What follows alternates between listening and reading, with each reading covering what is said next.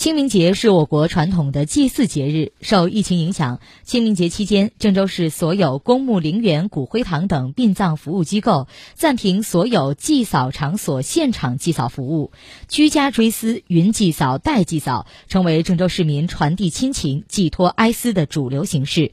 今年的清明节有些特别，因为疫情防控需要。郑州不少市民用居家追思的方式怀念逝去的亲人，也有人错峰出行，在清明节前就完成了祭扫。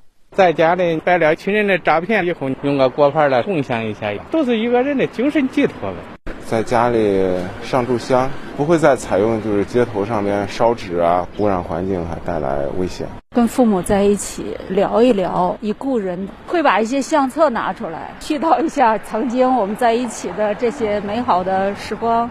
为了满足人们对于祭扫的多元需求，部分墓地还适时推出了代祭扫服务。河南福寿园工作人员刘月告诉记者，代祭扫服务价格多在百元左右。清明小长假期间，他们每天都预约了一百多场代祭扫服务。代客祭扫服务提供的是擦杯、上香、献花、祭品。如果遇到了有特殊需求的，我们会根据亲人的要求购买，例如可乐、蛋糕等相应的物品，会将当时所拍摄的照片跟视频发送给逝者的亲人。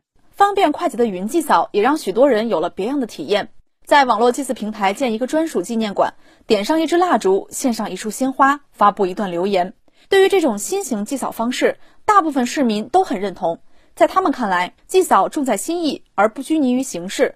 在疫情防控的特殊时期，云祭扫一样能表达对先人的思念，保护好自身健康，也是对先人最好的告慰。心里边有寄托一种哀思就可以了。再加上现在是疫情防控，我们都能理解，也都能遵守。通过网络，哎，也是一种心灵的安慰。大部分你看上班族哈，时间上、环保上，包括孩子的教育方面哈，网络这边的都挺好，也挺方便。这也是一个新的发展趋势吧，改变这以前可能不太好的这种风俗。